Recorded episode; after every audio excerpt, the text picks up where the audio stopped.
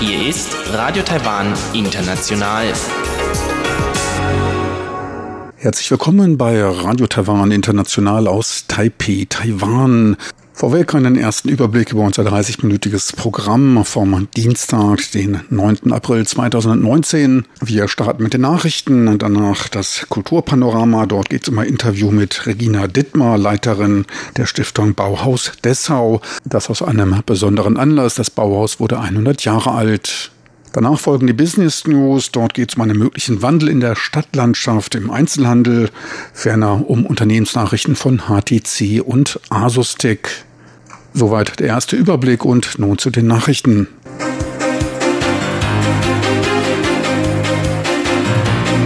Hier ist Radio Taiwan International mit den Tagesnachrichten vom Dienstag, den 9. April 2019. Die Schlagzeilen. Präsidentin Tsai ruft die DPP zur Geschlossenheit vor möglicher Umfrage bei den Präsidentschaftskandidaten auf. Staatssekretär des US-Außenministeriums David Meal in Taiwan eingetroffen. Und das Strafmaß gegen illegale Investitionen aus China wurde deutlich angehoben. Und nun die Meldungen im Einzelnen. Präsidentin Tsai Ing-wen rief bei einer Pressekonferenz im Präsidialbüro die Regierungspartei DPP zur Einheit bei der Wahrnehmung der besten Möglichkeiten für den Gewinn der anstehenden Wahlen und der Minimierung des Einflusses von Vorwahlen auf. Bei der Wahl gehe es nicht um die persönliche Mission, sondern um die Zukunft der DPP und des Landes. Neben Präsidentin Tsai hat sich auch der frühere Premierminister Lai Ching-de als Wahlkandidat der Regierungspartei DPP beworben.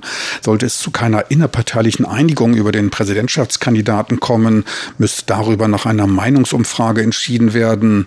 Präsidentin Tsai wies auf parteiliche Probleme als Konsequenz daraus hin und stellte die Frage, ob es um einen notwendigen Rücktritt oder um Kooperation in der Partei gehe.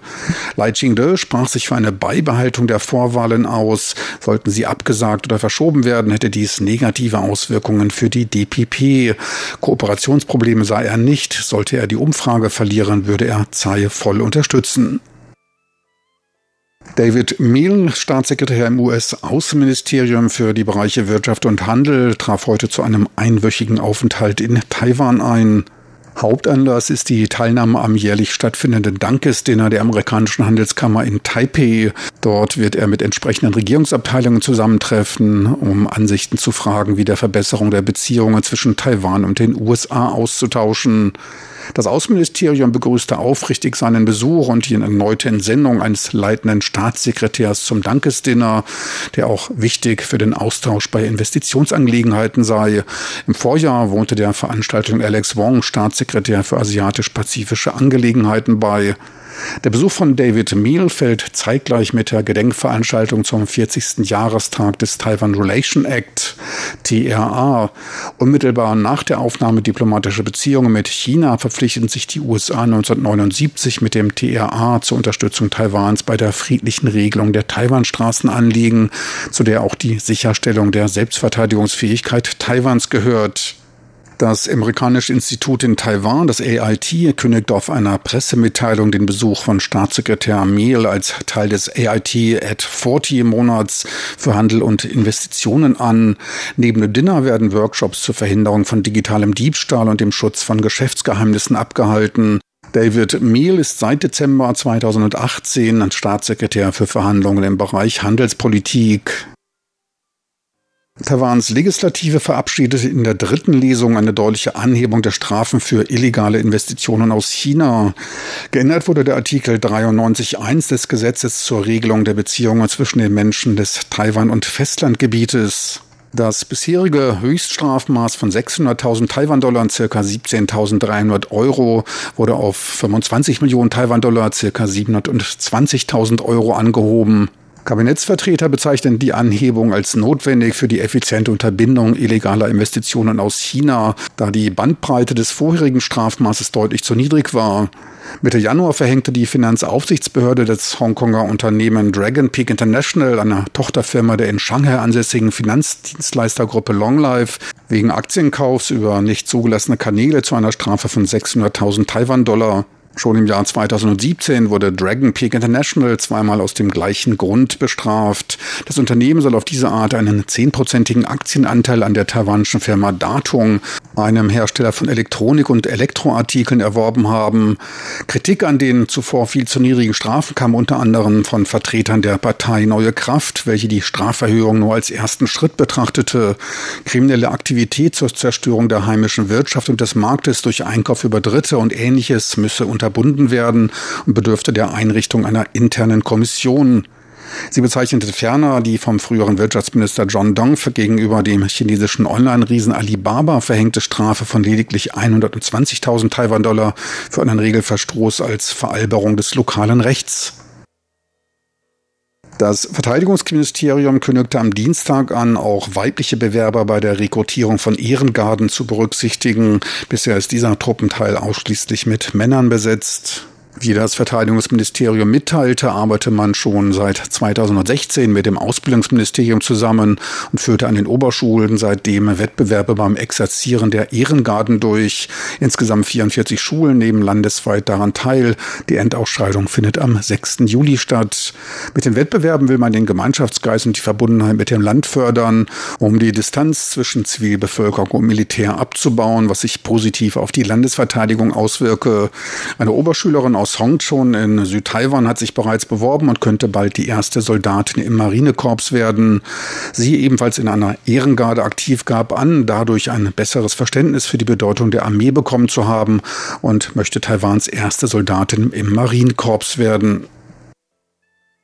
Taiwan steht vor dem Eintritt in den Markt für Hörhilfen. Dabei handelt es sich um einen Markt, der zu fast 90 Prozent von europäischen und amerikanischen Marken dominiert wird. Ein Erfinder aus Taiwan bricht nun durch Innovation in diesen Markt ein. Durch Verwendung neuester Technologien und auch der Datenwolke bietet der Erfinder Wu Zhixian Hörhilfen für das 21. Jahrhundert an. Vorteile und Tragekomfort erhält der Nutzer nicht nur durch die Größe der Geräte, einige sind so klein, dass sie in der Ohrmuschel kaum zu erkennen sind, sondern auch durch ihre technischen Fähigkeiten. Via Bluetooth kann man sie mit Smartphone-Anwendungen verbinden und über die Datenwolke personalisierte Anpassungen vornehmen. Die Smartphone-basierte Kontrollmöglichkeit ist insbesondere für Senioren mit begrenzter Mobilität von Vorteil. Kostensenkende Hilfe kann jetzt von Wartungszentren über das Internet gegeben werden. Ein Verlassen des Hauses ist nicht mehr notwendig. Damit kommen mehr Personen günstiger zu verbessertem Hörvermögen. Der Verbraucherpreisindex CPI legte im März im Vergleich zum Vorjahresmonat um 0,58 Prozent zu. Dies war der stärkste Preisanstieg in den letzten fünf Monaten, teilte die Statistikbehörde DGBAS am Mittwoch mit ihren neuesten Zahlen mit. Ein Großteil des Preisanstiegs ging auf Überschwemmungen im August letzten Jahres und starker Regenfälle im Februar zurück. Bei den Überschwemmungen im August 2018 wurden etliche Hühnerfarmen betroffen, was zu einem starken Produktionsrückgang an Eiern führte. Regenfälle im Februar ließen die Gemüsepreise stark steigen. Betrachtet man die Kerninflationsrate ohne Berücksichtigung stark im Preis schwankender Produkte wie Energie, Obst und Gemüse, ergibt sich ein Preisanstieg von 0,47 Prozent. Der Großhandelspreisindex WPI stieg im März um 1,19, der höchste Wert der letzten vier Monate. Der allgemeine Preisanstieg wurde als moderat und stabil betrachtet. Deflationsängste bestehen nicht. An der Börse legte der Aktienindex TAIEX auch heute zu und stieg nach Umsätzen von 4,5 Milliarden US-Dollar um 0,5 Prozent oder 51 Punkte auf 10.851 Punkte. Der US-Dollar stand bei 30,82 Taiwan-Dollar und der Euro bei 34,66 Taiwan-Dollar. Und nun die Wettervorhersage für Mittwoch, den 10. April.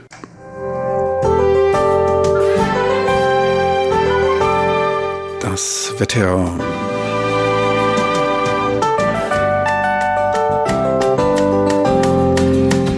In der Nacht zum Mittwoch zeigt sich nur im Norden der Himmel bewölkt, ansonsten ist es überwiegend klar und trocken. Im Norden sinken die Temperaturen bis auf 23 Grad, im Süden bis auf 25 Grad Celsius. Tagsüber zieht sich der Himmel von Norden her zu, nur noch im Süden wird es sonnig, im Norden steigen die Temperaturen bis auf maximal 31 Grad, im Süden können 33 Grad erreicht werden.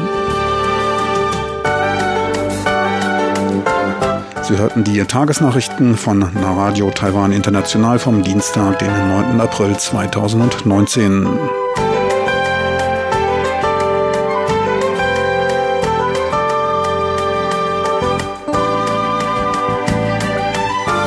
Weiter geht's nun mit dem Kulturpanorama und Karina Rother. Sie führt ein Interview mit Regina Dittmer, der Leiterin der Stiftung Bauhaus Dessau.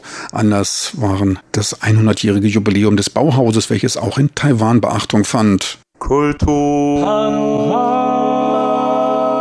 auf RTI. Am 6. April wurde in Weimar das Bauhausmuseum nach dreijähriger Bauzeit eröffnet. Am 8. September dieses Jahres wird das Bauhausmuseum Dessau eröffnet. Und nicht nur in Deutschland ist in diesem Jahr das 100-jährige Jubiläum dieser Design- und Architekturbewegung zu spüren. Nachdem wir letzte Woche über die aktuelle Bauhausausstellung in Taipei berichtet haben, sprechen wir heute mit der Bauhausexpertin und Leiterin der Akademie der Stiftung Bauhaus Dessau, Dr. Regina Bittner. In der heutigen Sendung wird Dr. Bittner uns einen tieferen Einblick in die Ideen des Bauhauses geben und die Frage beantworten, inwieweit diese in der heutigen Zeit noch relevant sind. Nächste Woche, in der letzten Sendung unserer dreiteiligen Bauhausreihe, richten wir dann noch einmal den Blick auf die Verbreitung des Bauhauses in der Welt und besonders seine Verbindung nach Taiwan. Das Gespräch mit Regina Bittner führten wir am 14. Februar auf der Buchmesse Taipei. 1919 wurde sie gegründet, die Bauhausschule in Weimar von Walter Gropius, einem der Begründer moderner Architektur. Doch wer das Bauhaus als einen Baustil versteht, der liegt falsch, sagt mir Regina Bittner, als ich sie frage, was das Bauhaus denn eigentlich war. Jetzt zunächst war das Bauhaus kein Stil, weder Baustil noch Designstil. Es war vor allem eins, eine Schule, die sich ähm, den Herausforderungen zu Beginn des 20. Jahrhunderts ganz bewusst stellen wollte und damit einen radikalen Schnitt zur bestehenden Künstler-, Designer-, Architekturausbildung geleistet hat.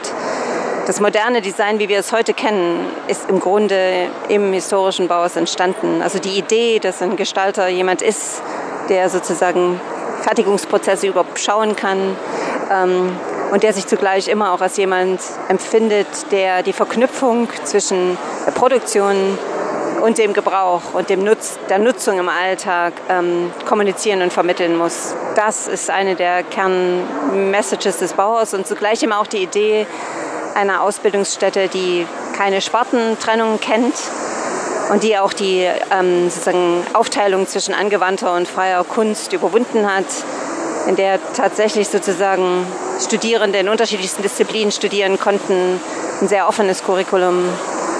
Das sind Momente, die äh, immer noch relevant sind, ähm, wenn man über das Bauhaus nachdenkt. Das Bauhaus war also eine Art zu lernen, zu lehren und zu arbeiten als Designer in einer integrierten Produktionskette, es war eine Antwort auf die Industrialisierung, die Mechanisierung von Produktion und die industrielle Massenproduktion von Gebrauchsgütern. Das Bauhaus brachte die Rolle des Entwicklers und der Produzenten, also des Künstlers und Handwerkers, wieder zusammen. Regina Bittner erklärt, aus welchem historischen Kontext diese Bewegung entstanden ist. Ausbaus ist zu einer Zeit ähm, großer Verunsicherung und ähm, gesellschaftlicher Irritation entstanden. Es ist entstanden kurz nach dem Ersten Weltkrieg äh, und der erschütterten Erfahrung einer Kriegsmaschinerie, die durch die Industrialisierung eigentlich erst möglich wurde. Ähm, vor dem Hintergrund muss man zunächst sagen, dass der Rückgriff auf das Handwerk und auf die Idee, dass Kunst im Handwerk wieder neu situiert werden muss, ähm, die Anfangsjahre des historischen Baus geprägt hat. Die Bewegung war früh im Dialog mit Einflüssen und Handwerkstraditionen aus aller Welt, aber nach der Schließung der inzwischen nach Dessau umgezogenen Bauhausschule 1933 durch die Nationalsozialisten verbreiteten sich auch die Vorreiter des Bauhauses weltweit, denn die Lehrer und Absolventen der Schule, die ins Exil in viele verschiedene Länder gingen, traten dort oft einflussreiche Positionen im Bereich Lehre, Design und Architektur an. Doch was hat diese Bewegung noch mit unserer heutigen Zeit zu tun? Dr. Bittner sagt, es ist die Einstellung, Design, Architektur und Handwerk in seiner Bedeutung für die Gesellschaft als ein dem Menschen nützliches, dem Menschen dienendes Projekt zu betrachten. Wir leben heute in einer postindustriellen Gesellschaft. Ähm, wir leben zudem in einer Zeit, die mit Begriffen wie Utopie oder mit sozusagen emphatischen Vorstellungen einer sozusagen wie auch immer, immer erwarteten wissenschaftlich-technischen Fortschritts nichts mehr anzufangen weiß, sondern eher mit vielen Fragen in Bezug auf das, was uns in Zukunft erwarten wird, äh, verbunden ist. Also Klimawandel, Ressourcenknappheit, ähm, Krise der Demokratie, das sind alles keine positiven Zukunftsaussichten. Also scheint der Naivität, mit der die Utopien der 20er Jahre äh, sozusagen geschrieben worden sind, eher problematisch und fragwürdig. Aber es ist, ähm, glaube ich, die Haltung und die Denkweise des Bauhauses, die immer noch interessant ist. Also die Vorstellung davon, dass ähm, Gestaltung und Architektur ein sozial bedeutsam sein können und müssen. Das ist insbesondere nach einer langen Schatten einer postmodernen Entwicklung, in der sich sowohl Architektur als auch vor allen Dingen Design verselbstständigt haben und zur bloßen Dekoration und äh, zur äh, Nische im Massenkonsum, zu einer Warenästhetik degradiert sind, ähm, erneut wieder an der Zeit. Und ich beobachte das bei vielen jungen Designerinnen, Gestaltern, Kuratoren, Architektinnen, das ist ein ganz neues ähm, Bewusstsein und Interesse für diese Fragen, die wohl in den 20er als auch nochmal in den 60er Jahren gestellt worden sind. Und dabei geht es nicht darum, äh, sozusagen mit den gleichen Mustern und Lösungsvorschlägen zu reagieren, aber die Denkweise, die Haltung, ähm, ein Verständnis von Design als ein wichtiges, sozial bedeutsames Projekt, das teilen sie möglicherweise auch mit äh, den sozusagen Anfängen des Bauhauses. Diese Bewegung, die Design und Produktion, wie wir sie heute kennen, entscheidend mitgeprägt hat, wird heute 100 Jahre alt. Und die Art, mit der dieses Jubiläum begangen wird, soll kein statischer historischer Rückblick sein, betont Regina Bittner. Die drei großen deutschen Bauhaussammlungen Weimar, Dessau und Berlin erinnern jeweils mit Sonderausstellungen und im Falle von Weimar und Dessau sogar mit der Eröffnung eines neuen Bauhausmuseums an das Jubiläum.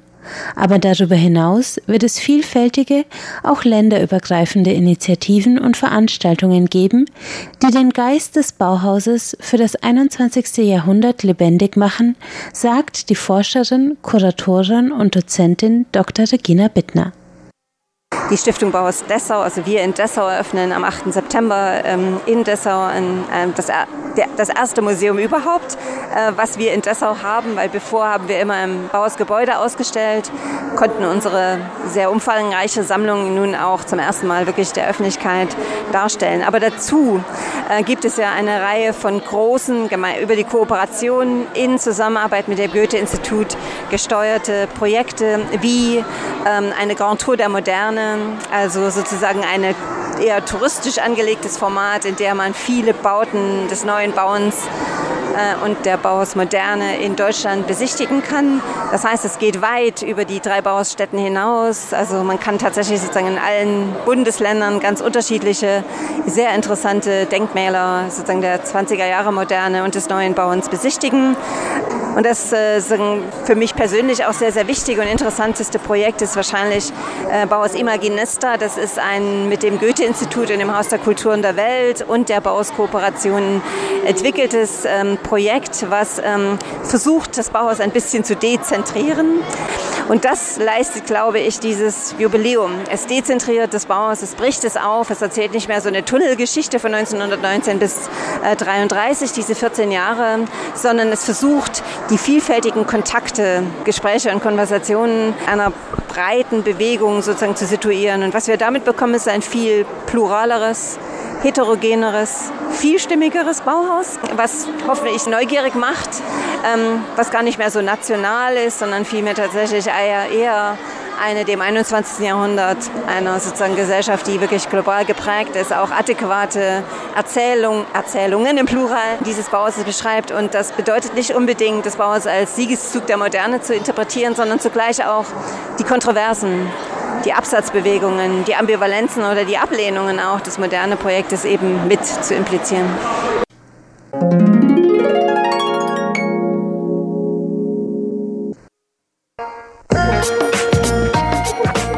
Die Business News mit Frank Pewitz, Neuestes aus der Welt von Wirtschaft und Konjunktur von Unternehmen und Märkten.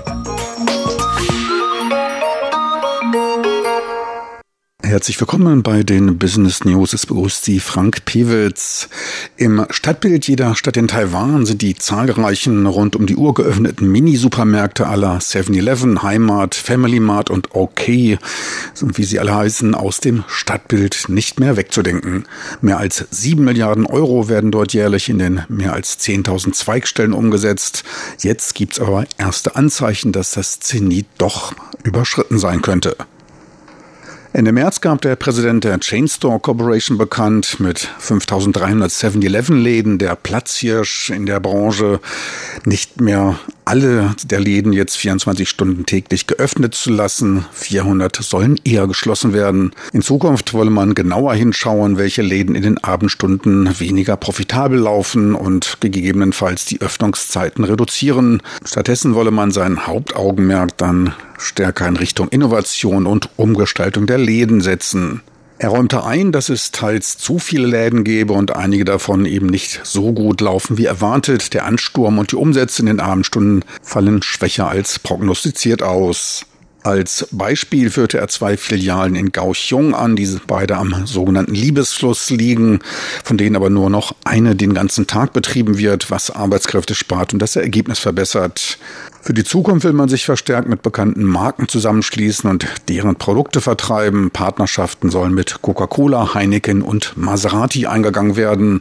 Ferner wolle man die Spezialisierung der Filialen vorantreiben. Momentan sind es 1200.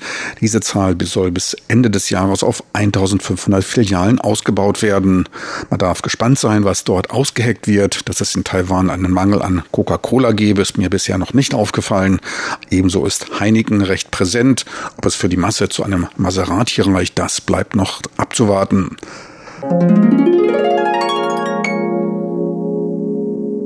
Eva Air neben China Airlines, eine der führenden international operierenden Luftlinien hier in Taiwan, gehört nach einer Passagierumfrage der führenden Internet-, Reise- und Restaurant-Webseite TripAdvisor zu den zehn besten Airlines der Welt und das ist sogar noch untertrieben. Konkret kommt man nämlich sogar auf Platz drei entsprechend der dort aufgezeichneten Kundenbewertungen.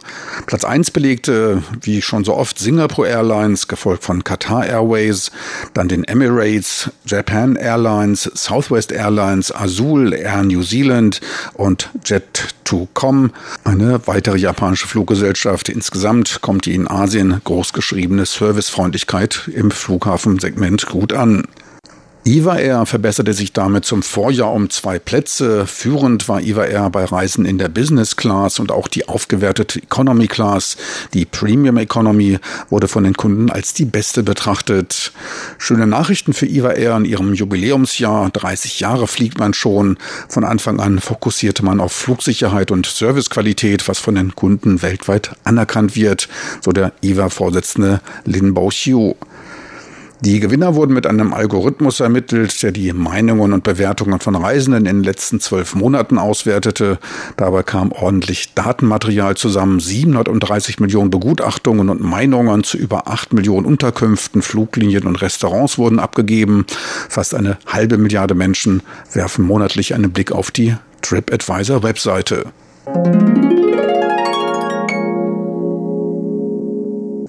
Das taiwanische Unternehmen Asus Tech Computer Inc. verbuchte die ersten Quartalsverluste nach neun Jahren.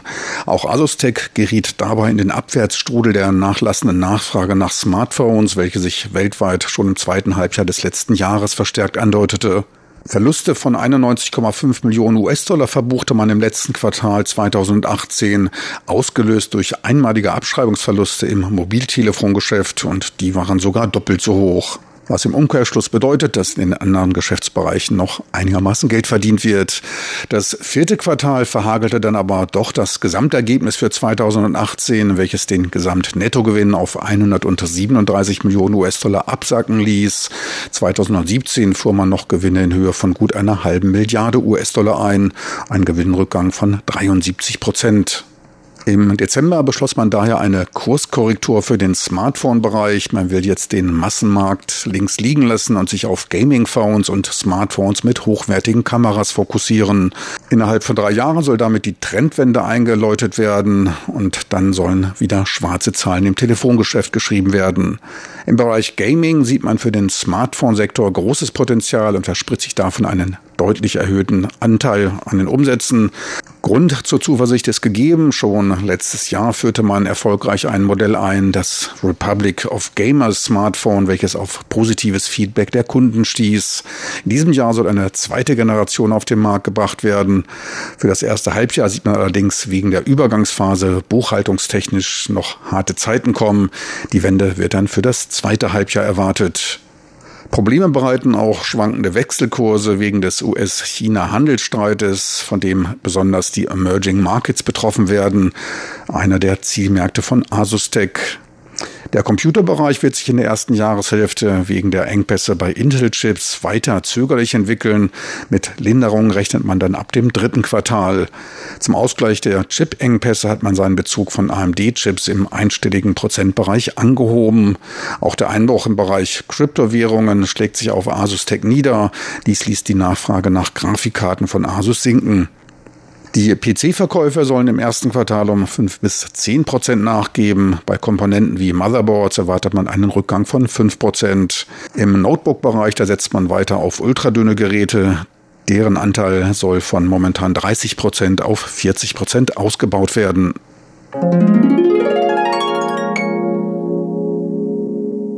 Die Firma HTC, ebenfalls ein Hersteller von Smartphones mit nachgebender Marktpräsenz, konnte zumindest buchungstechnisch im letzten Jahr eine deutliche Gewinnsteigerung verzeichnen.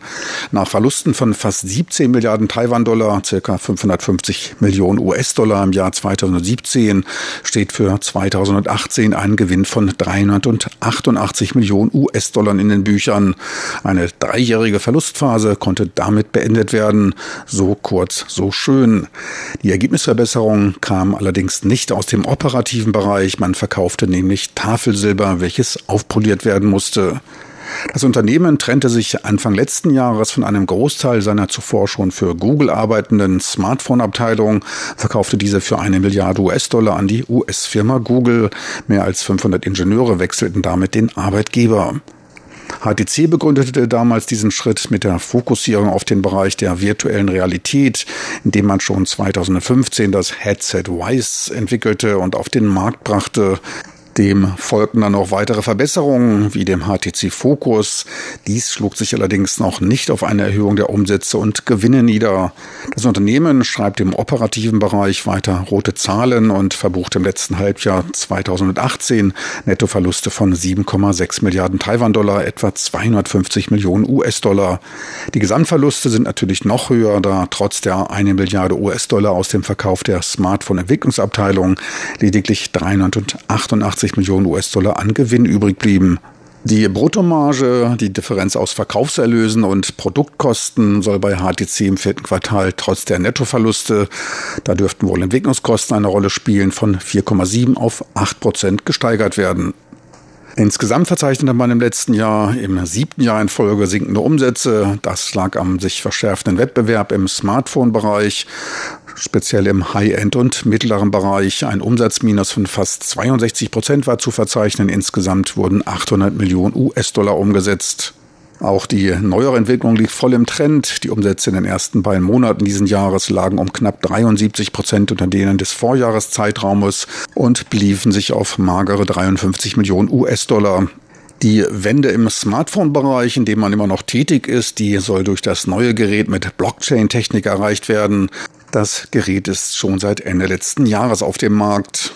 Verbesserungsbedarf sehe ich ganz persönlich im Bereich der Namensgebung. Das neue Modell heißt nämlich Exodus, allerdings Exodus 1. Da ist noch Hoffnung, dass das eine oder andere Ende noch naht vielleicht auch schwarzer Humor. Auch seine eigene Kryptowährungsbrieftasche hat man schon entwickelt, um das Bezahlen mit der Kryptowährung über das Exodus-Modell möglich zu machen. Doch man gibt nicht auf. Weitere technische Neuerungen erfolgt im 5G-Bereich. Dort hat man einen mobilen 5G-Hotspot für 20 Nutzer entwickelt, über den Filme und TV-Shows gestreamt werden können. So viel für heute von den Business News. Damit endet auch unser Programm vom Dienstag, den 9. April 2019. Online ist dies auch neben weiteren Sendungen unter de.rti.org.uk